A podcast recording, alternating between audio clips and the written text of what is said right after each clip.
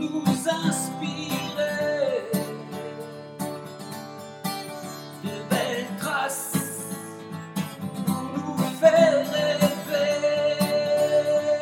Oh, oh, de belles traces.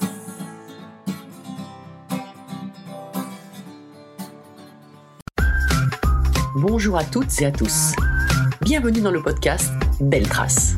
Je suis Flo Masnada, skieuse et passionnée de sport. Choisir, dessiner, laisser ma trace, c'est ce qui m'a guidée pendant des années et je souhaite que cela continue. Alors j'ai pensé qu'à travers ce podcast, je pourrais donner la parole aux grands champions, mes amis, que j'ai eu la chance de côtoyer pendant des années pour qu'ils nous transmettent leurs messages, leurs valeurs, leurs belles traces quoi. Ils nous ont fait vibrer et continuent à provoquer des émotions uniques chez nous. Alors, tendez l'oreille et soyez à l'écoute de leur souffle plein d'énergie positive. Par mon invité du jour, tant par sa précision gestuelle sur les haies que par ses propos en tant qu'entraîneur, technicien et bien sûr consultant sur les épreuves d'athlétisme dans les médias. Je suis sûr que pendant sa carrière, il ne laissait rien au hasard, car tout ce qu'il a fait semble réfléchi, programmé. Alors j'ai vraiment hâte d'échanger avec le champion d'Europe du 110 mètres, eh, monsieur Stéphane Caristan. Salut Steph, comment ça va Salut Flo, super, très content d'être avec toi aujourd'hui. Ouais, bah moi aussi, hein, vraiment. Euh, alors je me trompe dans mon analyse ou c'est juste, euh, c'était juste parce que les lunettes et tout ça qui font que, euh, que t'étais hyper cadré, hyper... tout était calculé Ouais, les lunettes, ça donne un côté Oui. intello, donc ça, ça fait bien. non, non, non, c'est vrai que j'étais assez pointu, j'ai toujours été méticuleux et attentif aux moindres détails. Tu sais, quand tu travailles un an pour gagner, euh, t'as entendu le son, il y a, il y a 15 centièmes entre les deux impacts, Ouais. et c'est un an de travail, donc tu peux pas laisser les choses au hasard et t'es obligé d'être attentif euh, bah, à la position de ton bras, à la position de ton pied, euh, à ce que dit le coach, euh, la- l'approprier et, et l'interpréter, quoi. Ouais, mais quand t'es, quand euh, quand tu as commencé l'athlétisme, comment? Parce que c'est- quand tu commences au début l'athlétisme, en plus, euh, euh, moi ma fille qui a fait un peu d'athlétisme, enfin qui continue un petit peu, mais au début tu fais, euh, bah tu fais les trois disciplines, un lancer, un saut et euh, une course. En général c'est ça. T'es pas là-dedans. Est-ce que toi déjà petit, t'avais déjà cette, dé- enfin petit, je sais pas quel âge t'as commencé à avoir cette démarche là quoi. Bah, j'ai commencé, moi j'avais 10 ans environ, et mon frère avait commencé l'année d'avant, et en trois mois il était devenu champion de France du saut à la perche. Ah ouais. Et puis euh, bah, j'étais le, le petit dernier d'une famille de cinq enfants, donc euh, quand t'as envie d'exister euh, bah, et que t'as un moyen d'expression, bah, tu, tu te Mm. plonges à, à fond là-dedans, même si euh, mes débuts ont été un peu difficiles parce que je rentrais souvent en pleurant à la maison, ma mère ne comprenait pas euh, qu'est-ce qui se passe, Ah ouais pourquoi t'y retournes. Ouais, ouais, c'est c'est bah, c'est- c'est l'histoire euh, un peu de mes débuts, de, de, de ma carrière sportive. C'était pas c'était pas simple, c'était pas évident, mais par contre il y avait toujours cette envie, ce, cette, ouais, ce, ce besoin de s'exprimer, de courir, de, de, de lancer, de sauter. Moi j'ai tout fait l'athlétisme quand j'étais gamin.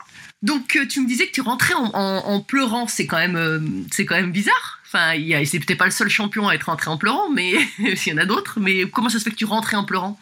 Bah, c'est parce que en fait euh, moi j'ai toujours été un petit garçon à sa maman. Ah, Euh, j'étais très proche de ma mère, j'étais toujours dans les jupons, euh, jamais la quitter. Et aller au stade avec un, entraîneur qui était quand même plutôt euh, agressif, verbalement, limite violent, bah, moi j'étais pas habitué et donc à chaque fois j'étais un peu choqué, j'étais pas, pas dans, mon élément. Et c'est seul le- le- la pratique, l'envie de, me dépenser, de courir, de sauter, de lancer qui, faisait que j'y retournais. Mais bah, quand je rentrais, des fois je pleurais, ma mère elle comprenait pas, elle me disait mais pourquoi tu y retournes?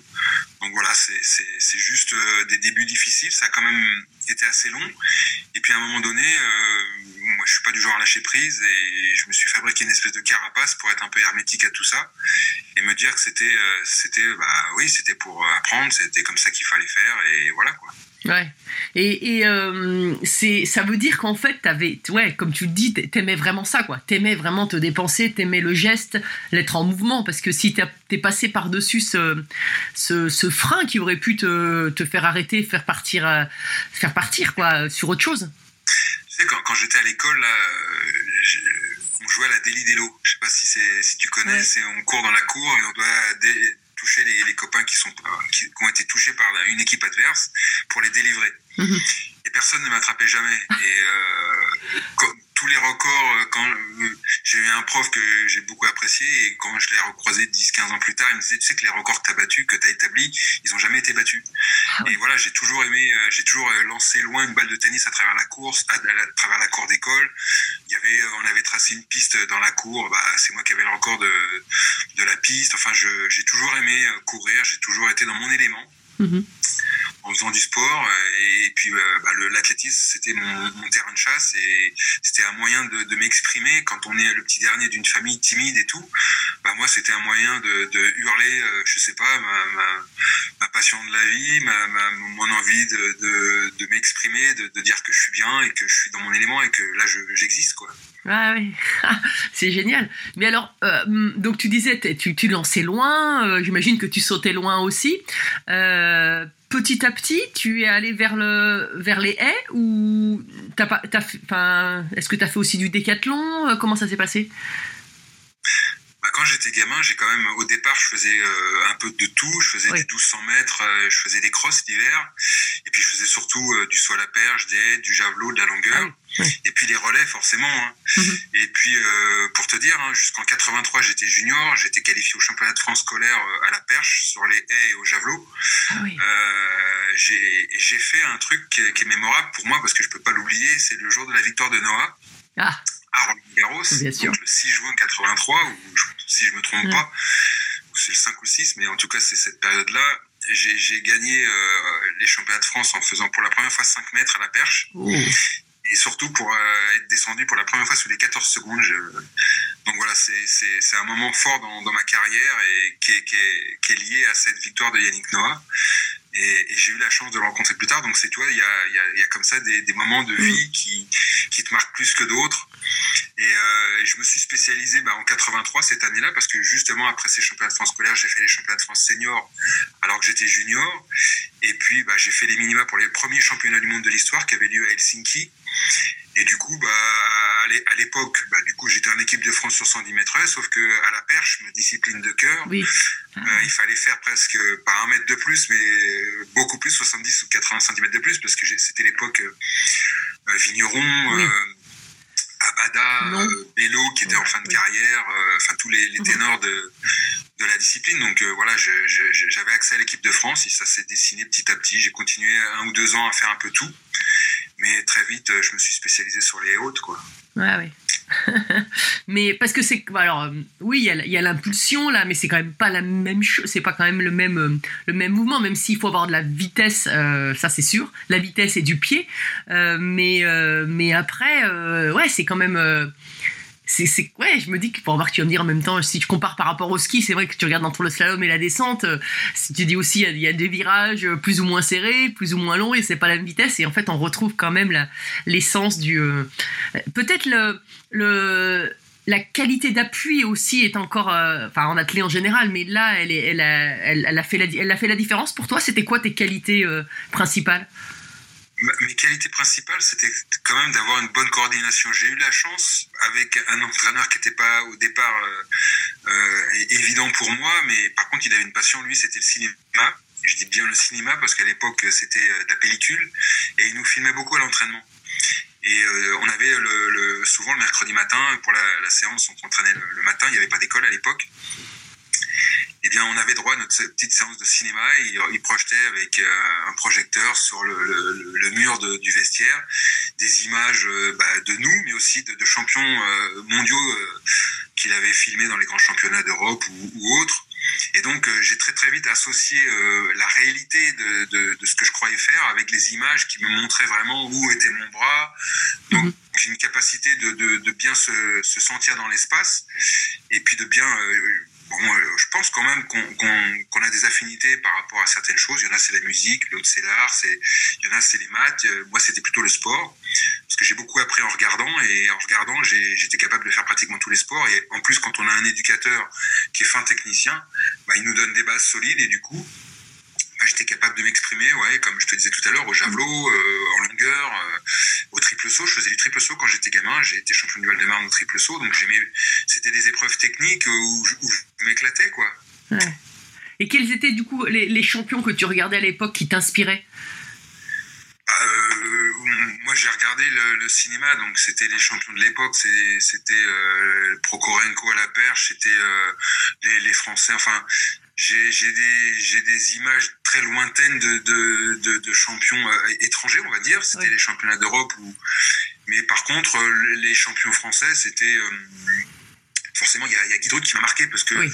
j'ai- en mémoire sa, sa, sa- sa compétition en 76. Moi, c'était quasiment euh, euh, mes débuts. Ça faisait euh, un ou deux ans que, que je pratiquais.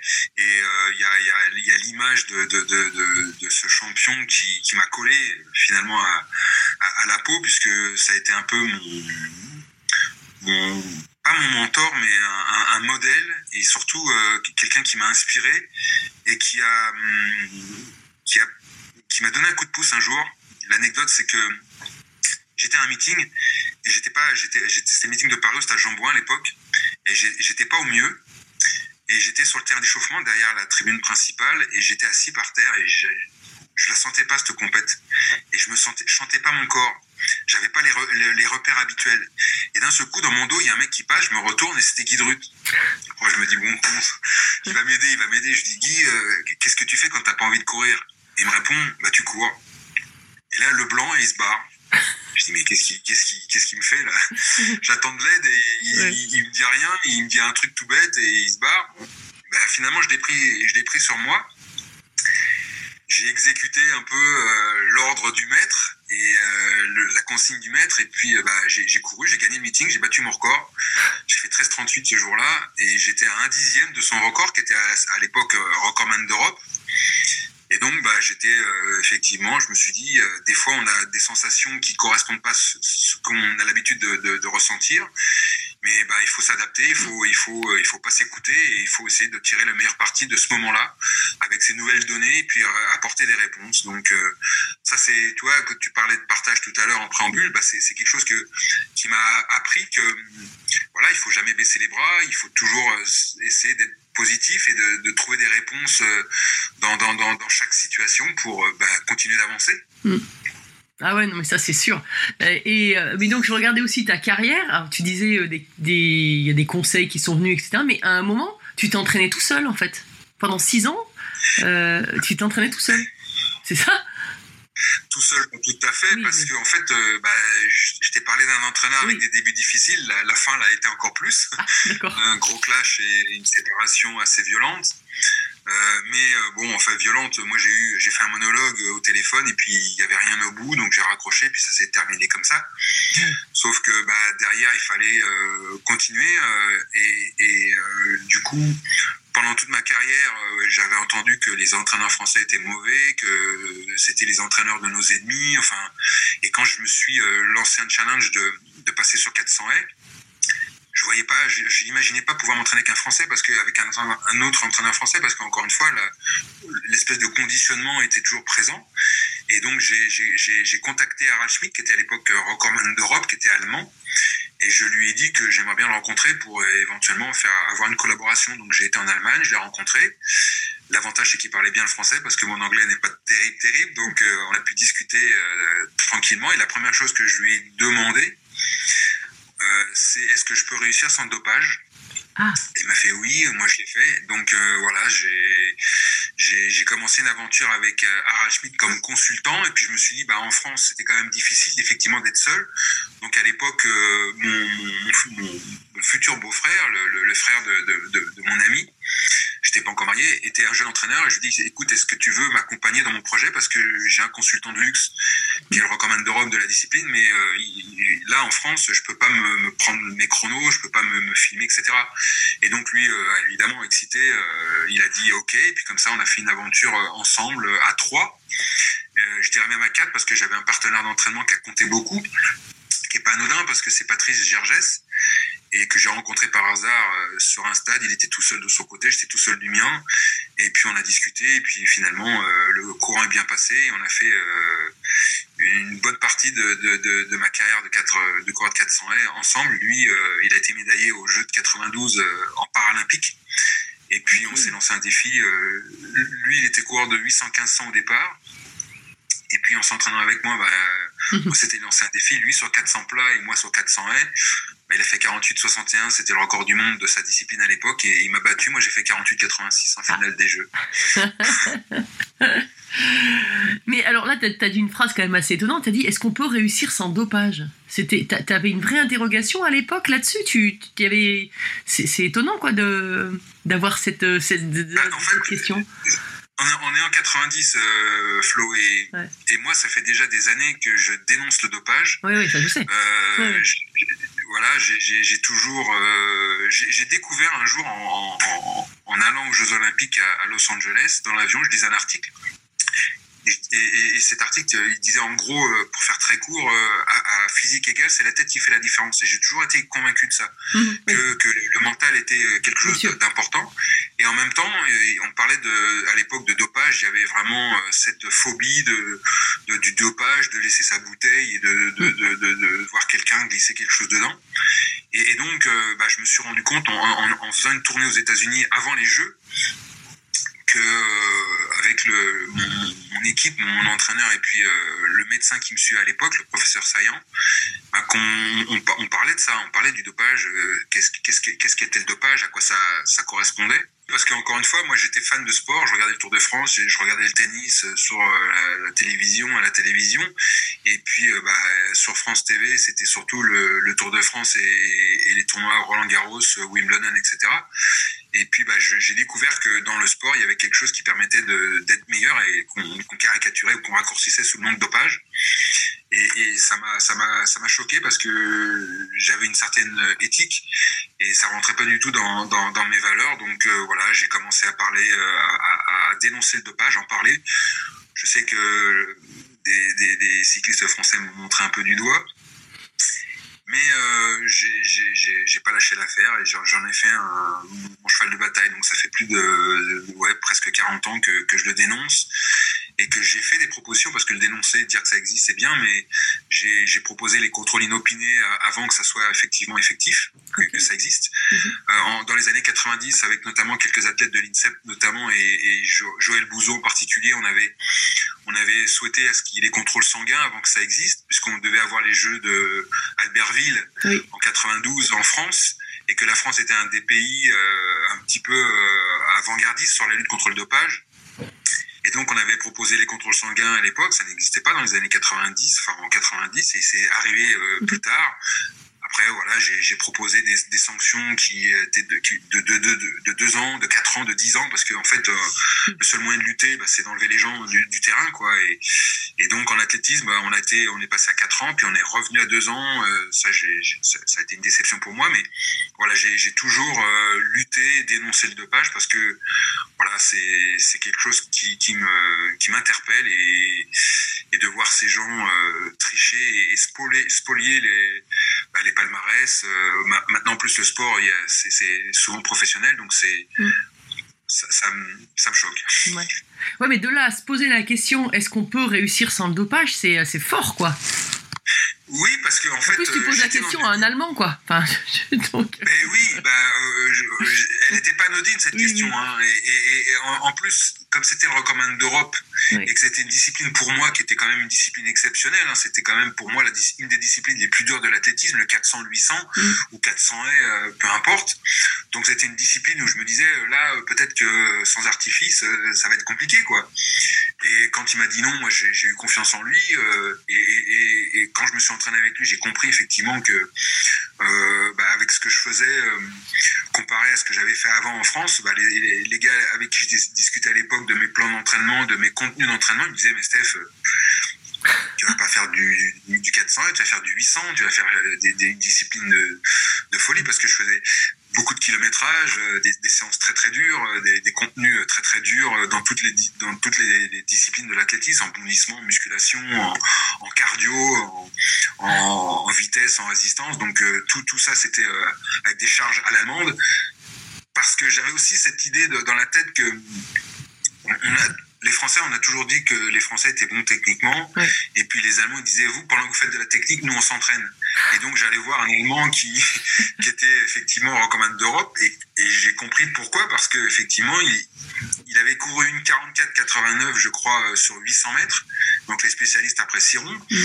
Il, il faisait moins de 46 sur 400 plats. Et donc, euh, euh, 47 47 40 47 39 je crois sur 400 sur 400 haies donc des, des, des chronos euh, exceptionnels quoi donc je me suis dit ouais si je veux m'approcher euh, si je veux réussir Mhm. bah, il va falloir que je retrousse les manches et que je remette mon ouvrage 100 fois sur le métier quoi Ouais. Ouais, non, mais c'est impressionnant quand même. Franchement, c'est euh, impressionnant. Et tout à l'heure, tu parlais donc de- du 110 S. C'est c'est à cette période aussi que tu es arrivé à, à ton top au, 4 au 110 S, puis après, tu es allé du coup vers le, vers le 400 S. Bah, en fait, ça, ça, ça part d'un clash. hein. Moi, en 88, je fais les Jeux à, Séoul. Oui. Et euh, cette année-là, en février, euh, je fais une séance d'entraînement, départ première, deuxième. Et puis, bah, j'arrive euh, la, la tête sous la latte de la première haie parce que impossible de me redresser. J'ai trop mal au ventre. Ah. Et là, on va voir le professeur Saillant. Il, il me dit, il me décèle une, une pubalgie. Pubalgie, oui. Mhm. Donc on décide euh, une pubalgie abdominale. Donc on décide euh, l'intervention euh, bilatérale parce que j'avais le ventre, c'était un vrai gruyère. Et puis euh, du coup, bah, opération, rééducation, euh, re- stage à, à, Pâques euh, en 88, euh, toujours pas capable de, faire quoi que ce soit. J'ai décidé en plus, parce que mon entraîneur m'imposait, euh, avec son style euh, particulier, de, faire des choses, et moi je le sentais pas. J'étais à l'écoute de mon corps, donc j'ai retardé la reprise de, certaines séances. Et puis bah, hum, j'ai refait des euh, en juillet, euh, août. Et puis il y avait les championnats de France à Tours. Et en série, je dois faire 13,62. Je crois les minima, ça devait être 13, euh, 13,80 à l'époque. Et là, le DTN discute avec mon entraîneur. Il dit, bah, Steph, c'est pas la peine qu'il fasse la finale. Il a montré qu'il était de retour. Donc, il se prépare pour les Jeux. Et donc, on est parti en stage. Et là, effectivement, au retour, à la fin du stage, à nouveau des douleurs, mais plus bas, au niveau des adducteurs, euh, très importantes, qui m'empêchaient de, faire mes séances. Et donc, bah, avant le départ au jeu, euh, été dans le cabinet du professeur Saillant. Il m'a fait une petite intervention sous anesthésie locale au niveau des adducteurs, qui est pas qui est pas très agréable. Mais bon, euh, je suis parti au jeu et au fait, euh, bah, au jeu, euh, une fois que j'étais sur place, j'avais toujours mal, je pouvais rien faire et pour moi, c'était impossible d'aller au jeu sans sans, sans participer parce que c'était la- l'aboutissement. J'avais fait finaliste l'année d'avant, euh, quatre ans avant, Mhm. et donc j'avais de, de l'ambition malgré, malgré mes, mes, mes soucis, mes pépins. Et donc j'ai vécu des jeux très très particuliers qui fait que j'ai été euh, première éliminé. À, l'époque, il n'y avait que deux demi-finales. On prenait les quatre premiers de chaque demi-finale. Mhm. Et c'était, euh, j'ai terminé cinquième de ma demi, donc première émi- éliminé, avec un, un mode d'échauffement très très particulier parce que j'arrivais sur le stade, je marchais, je me posais par terre, je faisais quelques étirements et puis je faisais rien d'autre.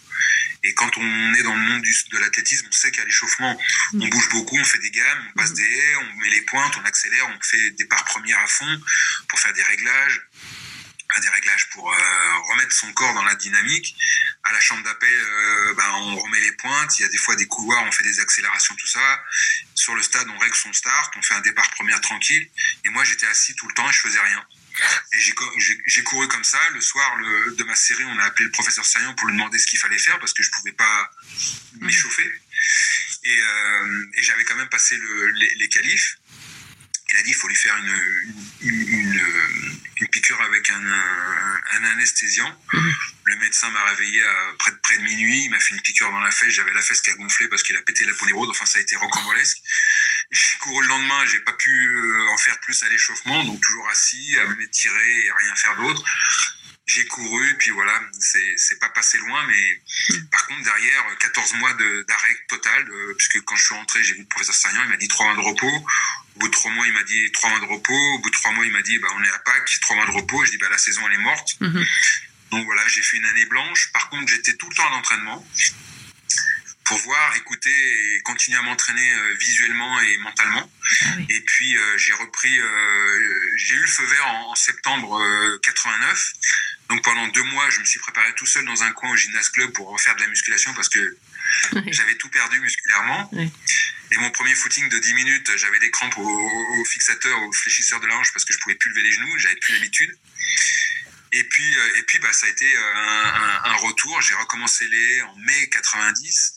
Euh, en, en juin 90, il y a un match international que, que Philippe Touré devait faire, mais il était en plein examen parce qu'il était euh, aussi euh, fort sur la piste que, que dans sa tête euh, au niveau des études. Et mon entraîneur a été voir le DTN, de le DTN il lui a dit écoute, prends Steph, il est prêt. Fait, mais il a rien fait depuis euh, plus de presque deux ans. Et j'ai fait ce match des 8 nations que j'ai gagné, c'était à Milan. Et puis ça a été mon retour, quoi. J'avais repris les deux trois semaines avant, et, mais j'avais travaillé visuellement, donc j'avais en très très peu de temps, j'avais retrouvé mon niveau technique. Et donc après, bah, avec euh, le travail, j'ai j'ai vite retrouvé un, un bon niveau, quoi. Ouais. Ah, c'est marrant que tu dises ça parce que euh, moi je pense aussi que pendant ma carrière, à des moments j'étais souvent blessée aussi. Et, euh, et des fois je suis revenue avec le fait de travailler visuellement, faire de la, euh, visualisation, enfin tout ce qui est préparation mentale, notamment beaucoup de visualisation. Et ben il y a des gestes que je ne maîtrisais pas avant et que je maîtrisais sans les faire. juste en les visualisant et quand je suis revenue je les maîtrisais mieux voire je les avais je, les, ai découverts je les ai maîtrisés après quoi cette force du mental c'est phénoménal quand même hein. C'est phénoménal, mais la- l'anecdote, encore une fois, il y en a plein qui m'aident à l'esprit comme ça, c'est qu'en 2014, quand je suis arrivé à l'INSEP, 2014, hein, et je parle de visu- visualisation en 88, Ouais. je, je- je suis dans mon bureau avec une collègue, et il y a Claire Calmels qui travaille, qui est une chercheuse euh, à, à l'INSEP, l'Institut national du sport, de l'expertise et de la performance, qui, qui, qui est- qui fait partie de, de- de mon équipe. Mhm. Le, le- le département du haut niveau et qui explique à ma collègue, euh, ils sont en train de discuter sur la visualisation.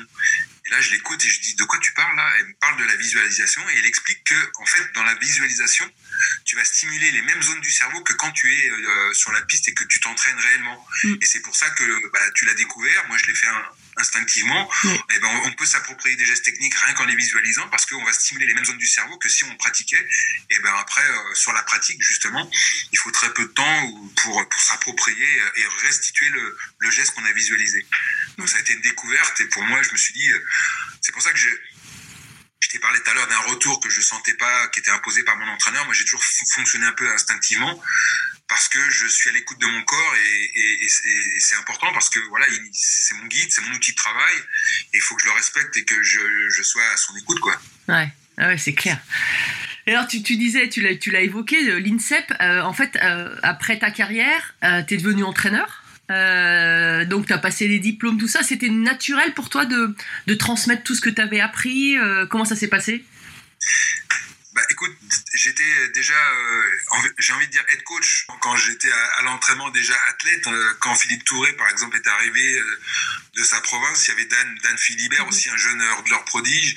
Bah, quand l'entraîneur donnait des consignes et qu'il il parlait à quelqu'un d'autre, bah moi je faisais le, le décodeur, j'essayais d'expliquer, de, de, de, tra- de traduire pour que les athlètes s'approprient un petit peu ce qui venait d'être dit, parce que moi j'avais grandi là-dedans, donc je, je connaissais, je maîtrisais quand même euh, ce que l'entraîneur, le, le, le, le langage de l'entraîneur.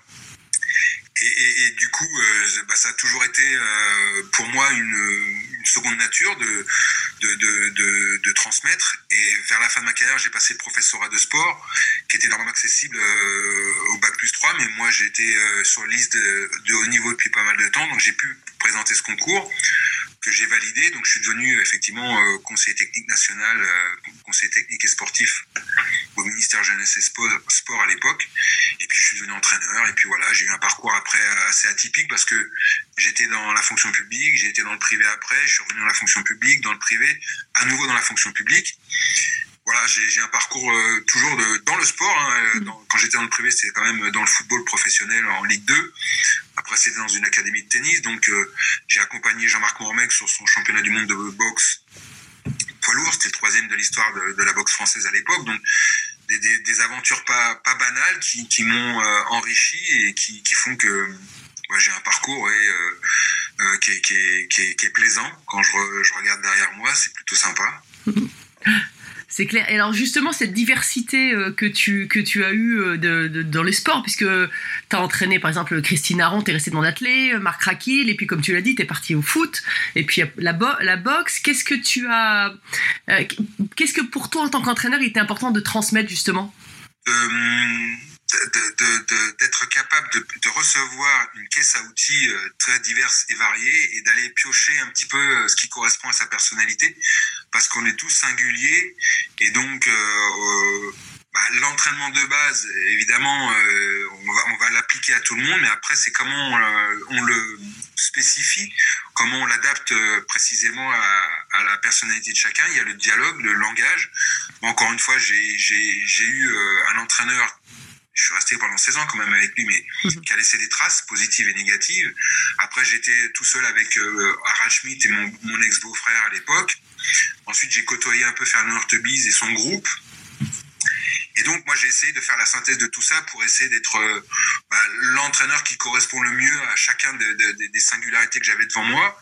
Et je pense que, avec le recul aujourd'hui, j'ai des contacts avec des anciens athlètes et, et je pense que le message est passé, quoi, parce que il y en a plein qui m'ont dit qu'ils avaient eu une belle aventure et que ils auraient bien aimé m'avoir plus tôt déjà aussi et j'aurais bien aimé être mon propre entraîneur avec l'expérience que j'ai à 50 ans quand j'avais 20 ans quoi Mhm. avec euh, cette empathie et ce respect de, de, de l'humain euh, qui parce que le, le résultat à tout prix euh, comme je l'ai dit tout à l'heure le dopage non et de, de, de, de, de la personne mais, mais, mais très cher Ouais.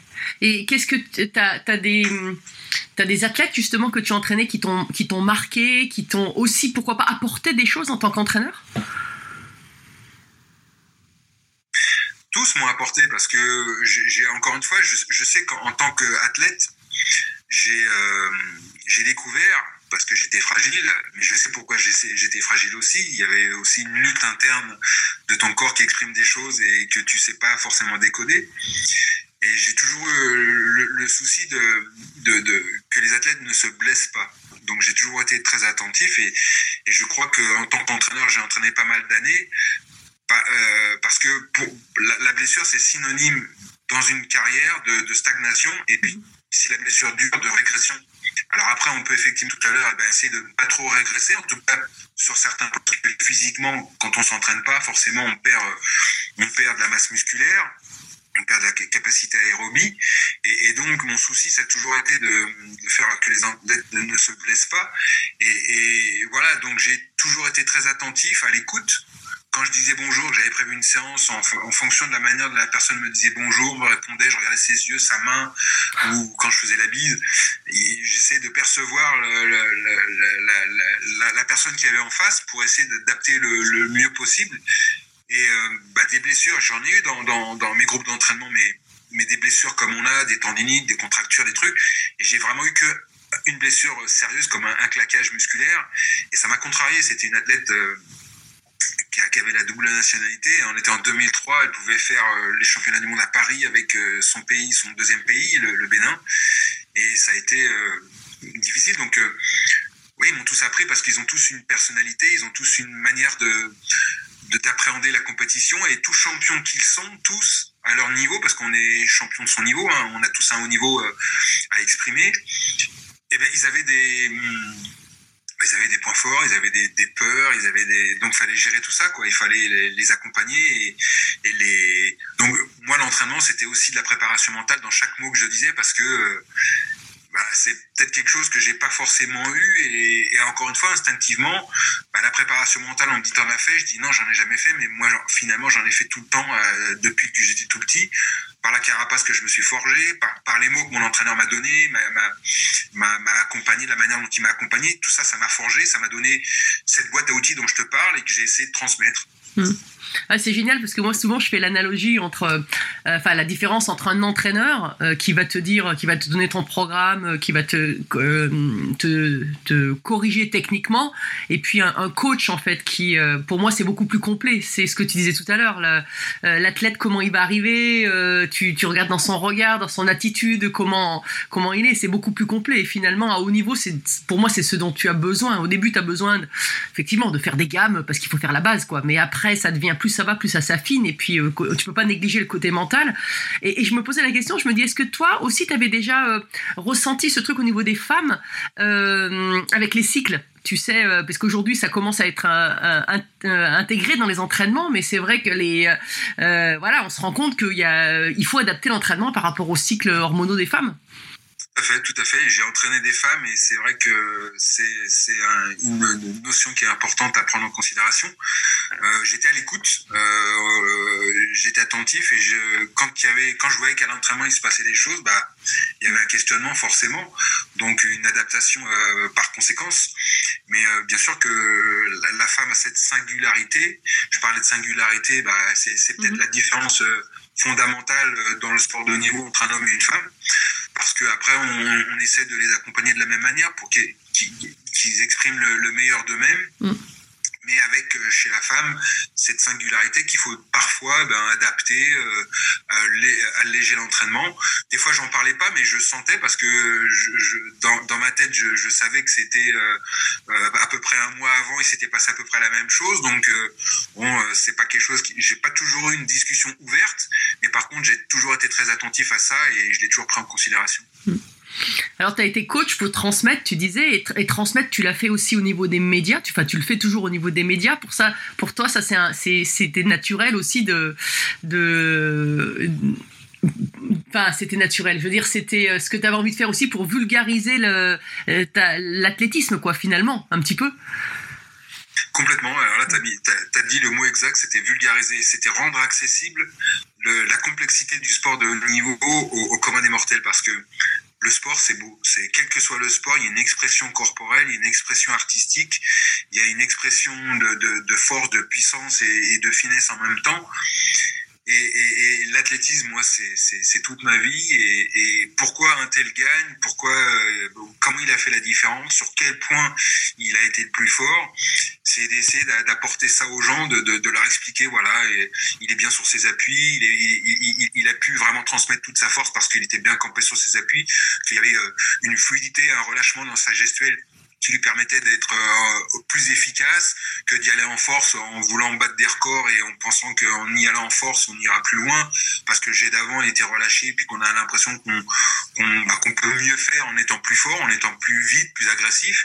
Bah, Il y a toute cette subtilité du sport de haut niveau euh, qui, me plaît à, partager et en même temps je suis un passionné parce que bah, ça fait ça fera euh, bientôt 30 ans que je, fais ce métier de, consultant et je regarde toujours le sport et l'athlétisme en particulier comme un enfant dans un jeu dans un magasin quoi je, me régale des, images que je vois et je suis, je suis même déjà des, fois surpris par, euh, même ma, discipline parce qu'il y a il y a 4-5 ans, je vais au meeting de Montreuil et je me mets au, ni- au niveau de, de la piste. Et j'étais au niveau de la, première haie. Et ça faisait quand même quelques années que j'étais plus entraîneur d'athlétisme et que je- je- j'entraînais, je, faisais de la préparation physique. Et là, je voyais les gars qui s'échauffaient, qui passaient la première. Je dis, mais ils l'ont mise plus haute que, plus haute que d'habitude, la première, parce qu'à mon époque, elle n'était pas aussi haute. Et en fait, je me disais, mais les mecs, c'est des fous, ils font un truc de dingue. Et c'était la hauteur normale, et c'était ce que je faisais euh, 20 ans avant, mais ça me paraissait hallucinant, quoi. J'étais redevenu un spectateur, et même si je connaissais la discipline, je me disais, mais ce qui, se passe là, ce qu'ils font, c'est un truc de dingue, quoi. C'est fabuleux. Ah, mais tu, parles d'un truc incroyable, c'est que moi, pour avoir été sur pas mal de jeux et autres, mais être sur le bord du terrain, et pas seulement à la télé, où maintenant les images sont sublimes, mais, euh, en fait, il faut presque aller voir tous les sports en vrai pour se rendre compte de, des performances. euh, euh, là, tu parlais des, haies, mais c'est vrai que même euh, le 400, t'as l'impression que ça rebondit, ça va une vitesse. Tu dis, mais c'est pas possible de courir comme ça, mais d'autres sports aussi, le, le vélo sur piste, et à la l'INSEP, quand tu, vas, quand tu les vois tourner là, sur la, la piste, le, le virage, il est, il est tellement penché, tu dis, mais comment ça peut tenir? Et ça tient, et puis euh, il y a plein d'autres sports, et, et j'ai envie de te parler aussi de euh, la perche. Euh, J'imagine que quand tu vois Duplantis aujourd'hui, tu dois, tu, tu- tu dois dire, c'est fabuleux. Il est, il est arrivé, il amène un- ce sport dans une autre dimension, où il transmet la, puissance, la vitesse, la puissance avec la hauteur. C'est juste incroyable ce qu'il fait, ce, ce jeune athlète. Oui, et puis j'ai la chance d'avoir d'avoir vécu un peu sous l'ère Sergei Bouka, de, Oui. de l'avoir vu arriver en 83 et de devenir champion du monde, et puis derrière euh, faire euh, ses, ses- ses records du monde à, à, à l'appel. J'étais des fois dans le stade. J'étais dans le stade le jour où il a fait 6 mètres à Paris. Donc c'était c'était un, perchiste avec son style très costaud, très puissant. Euh, il sautait avec des troncs d'arbres. C'était il était propulsé par des, perches qui le renvoyaient, qui le propulsaient dans l'air. Et puis il y a eu il y a eu ce, ce Mondo Duplantis avec un physique différent, avec un style différent encore plus efficace. Et c'est c'est ce que j'aime dans, dans l'athlétisme et dans le sport surtout, mais en athlétisme en particulier, c'est que même dans une même discipline, on peut avoir des gabarits différents. Alors, évidemment, euh, si tu es tout petit, même si tu es costaud, pour lancer loin, euh, c'est mieux d'être grand et d'avoir le même, le même physique. Mais là, en l'occurrence, dans, dans certaines disciplines, on, on voit qu'il y a des gabarits un peu différents ou totalement différents qui arrivent à s'exprimer et, et à arriver peut-être à, à lutter les, à armes égales, quoi, mais avec chacun ses propres armes. Donc, oui, Duplantis, c'est c'est phénoménal parce que il, il, il- il, il rend, euh, il a une telle simplicité dans son saut, une telle fluidité Euh, moi, je, je regarde, je suis très attentif aux détails, mais il a déjà fait des sauts à 6,25, 6,30, quoi. Et alors que son record, il est pas à ce niveau-là, mais il a fait des sauts exceptionnels, quoi. Et ça, et ça les gens n'imaginent pas le réglage pointu, minutieux que cela nécessite pour être au bon endroit au bon moment, avant, au-dessus et après la barre, quoi. Donc euh, même à la perche, on fait rarement deux fois de suite le même saut. Donc euh, même si on a fait un saut super avant, et bien refaire le même derrière en se disant bah je, vais passer parce que je suis passé à un wagon euh, à la barre précédente, bah, le saut d'après c'est un nouveau saut et il faut apporter des, réponses à ce qui se passe, au vent, si on est plus rapide, si on est trop près, faut raccourcir. Enfin faut sentir, faut sentir. C'est ouais, c'est permanente. Mm. Tu, parlais de, performance, d'adapter la performance, etc. Aujourd'hui, tu es à l'ANS, donc l'Agence nationale du sport. Et de la peut rajouter performance, on peut rajouter. Hein. Euh, quel est ton rôle aujourd'hui Et c'est une évolution finalement assez logique aussi dans ta carrière, non? Oui, parce qu'effectivement, là, je suis dans un nouveau métier. J'ai été athlète, j'ai été entraîneur, j'ai été préparateur physique et aujourd'hui, euh, je suis à l'agence et j'accompagne des fédérations olympiques et non olympiques. Et les fédérations olympiques, c'est bah, de discuter avec euh, la direction technique, le DTN, le directeur technique national, le directeur de la perf, les entraîneurs sur euh, leur programmation, leurs projets, afin de, bah, de les conseiller. Mon, métier aujourd'hui, c'est conseiller de, haute performance pour, pour essayer de, faire en sorte que les Français soient performants euh, aux Jeux Olympiques à Paris 2024, puisque c'est l'objectif, c'est le, fondement même de la création de l'Agence nationale du sport, c'est de faire en sorte que la France se rapproche du top 5 et soit dans le top 5 pour, euh, et surtout de perpétuer euh, cette, cette montée en puissance, comme l'ont fait certains pays, notamment l'Angleterre. Mais l'Angleterre n'a pas réussi à perdurer dans le temps, puisqu'à Tokyo, ils ont été un petit peu moins performants.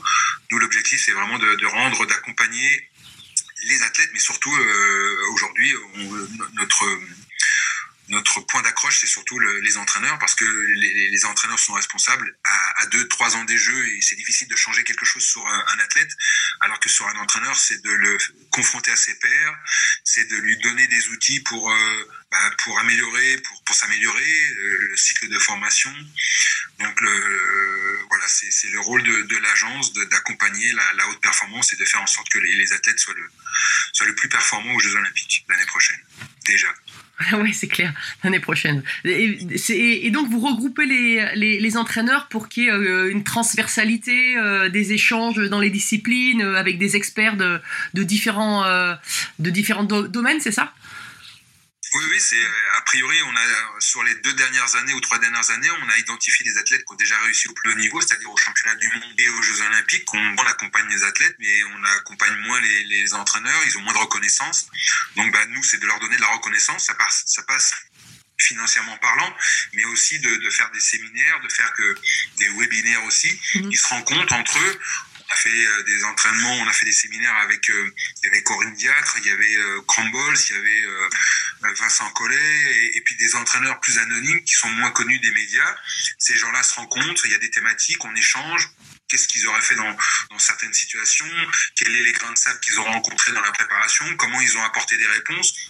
Tous ces échanges d'abord font que, les entraîneurs se rendent compte que quel que soit le niveau ou la discipline, eh ben, ils sont confrontés au même problème auquel il faut apporter des réponses. Donc ces échanges accélèrent, favorisent euh, l'expertise de, ces entraîneurs et leur donnent des outils pour euh, mieux appréhender la préparation euh, pour les Jeux Olympiques parce qu'elle a commencé. On est dans pour certaines épreuves dans, dans les tournois de qualification la, préparation euh, juste avant les Jeux Olympiques, le camp de base, comment le gérer, euh, comment le gérer à tous les niveaux. Hein. C'est au niveau de l'entraînement de, la cellule, mais par rapport aux médias, par rapport à la famille, par rapport euh, à l'objectif qui arrive de plus en plus dans les médias et dans, les esprits.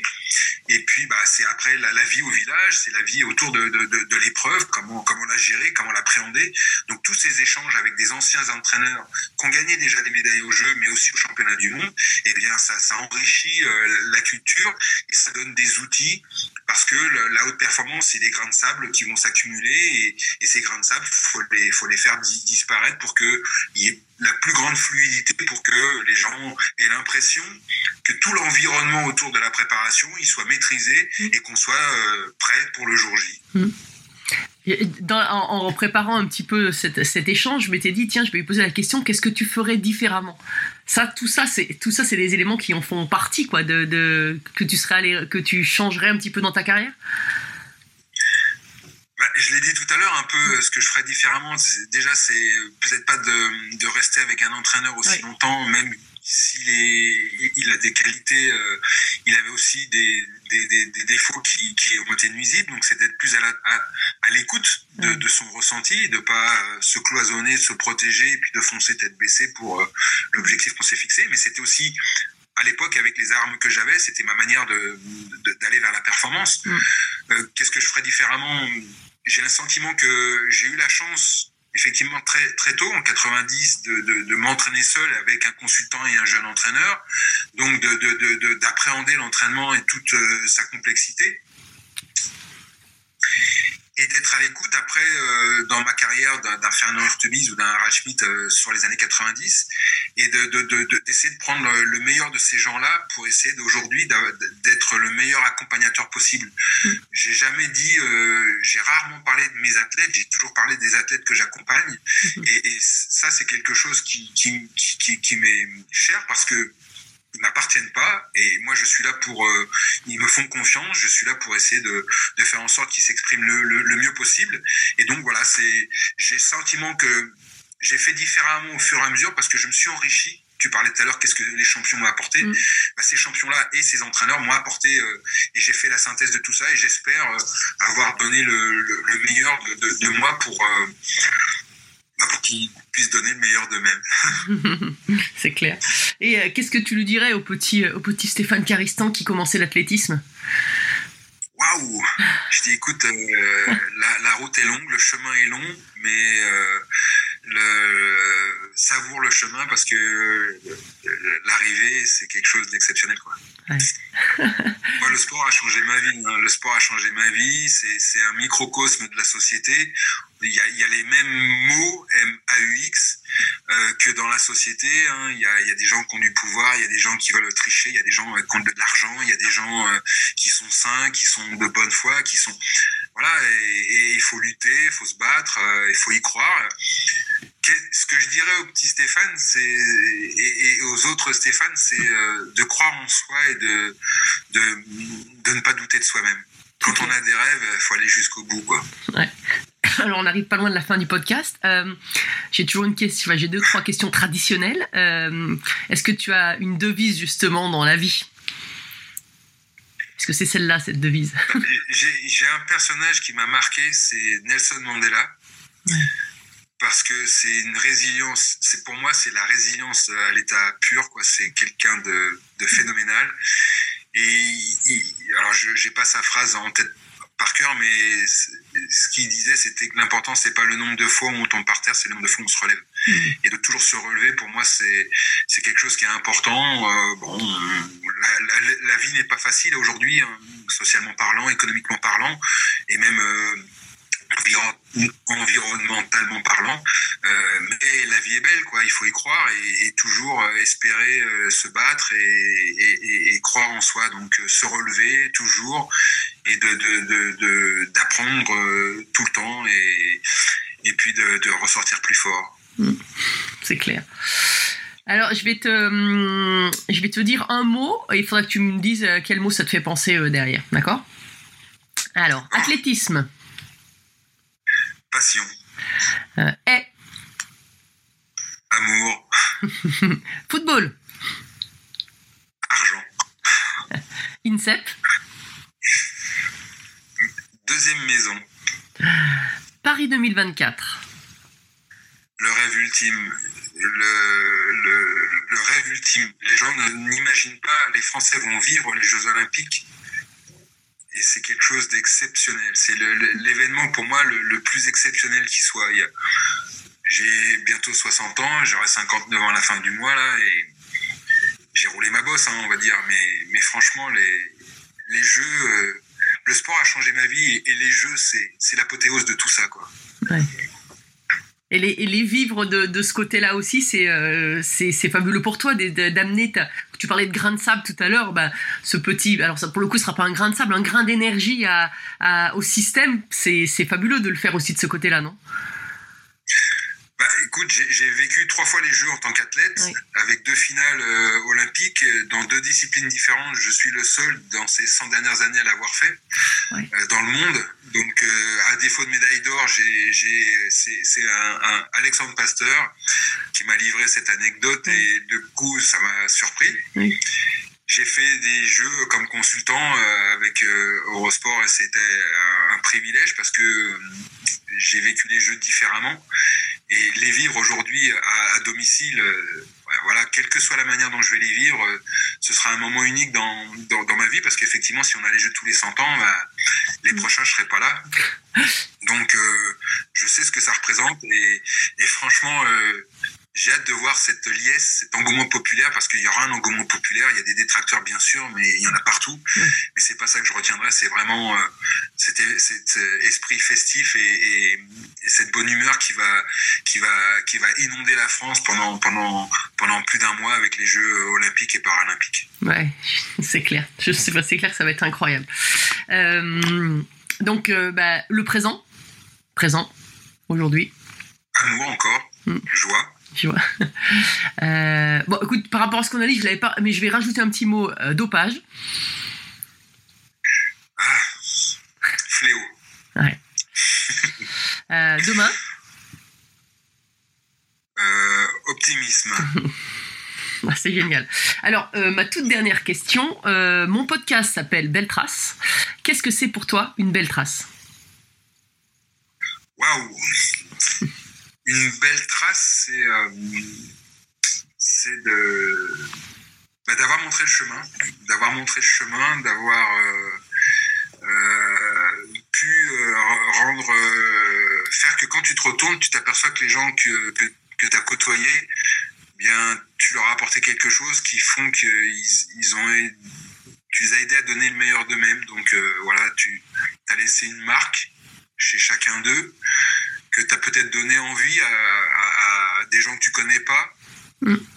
de, de- de faire du sport ou, ou d'être meilleur parce que tu as dit un mot euh, qui a changé euh, euh, leur perception de, de la vie. Donc voilà, tu, tu, laisses quelque, tu laisses quelque chose chez les gens, quoi. euh, du, du plaisir, de- du partage, de, la conviction, du bonheur. Et, et puis, et puis ouais, la- l'amour au sens large, quoi la bienveillance. euh, c'est dur, la, la- la vie est dure hein, les- dans, dans le travail. Et, je pense que si on avait un peu plus de bienveillance, les gens, euh, bah, ils accepteraient mieux euh, d'aller bosser et de, de- des fois d'avoir des salaires pas terribles, simplement si on a un sourire, si on a une reconnaissance. C'est pas grand chose, ça coûte rien et ça peut changer la vie. Je suis totalement d'accord. Merci Steph, c'était très intéressant et passionnant, comme, comme je m'y attendais. Ouais.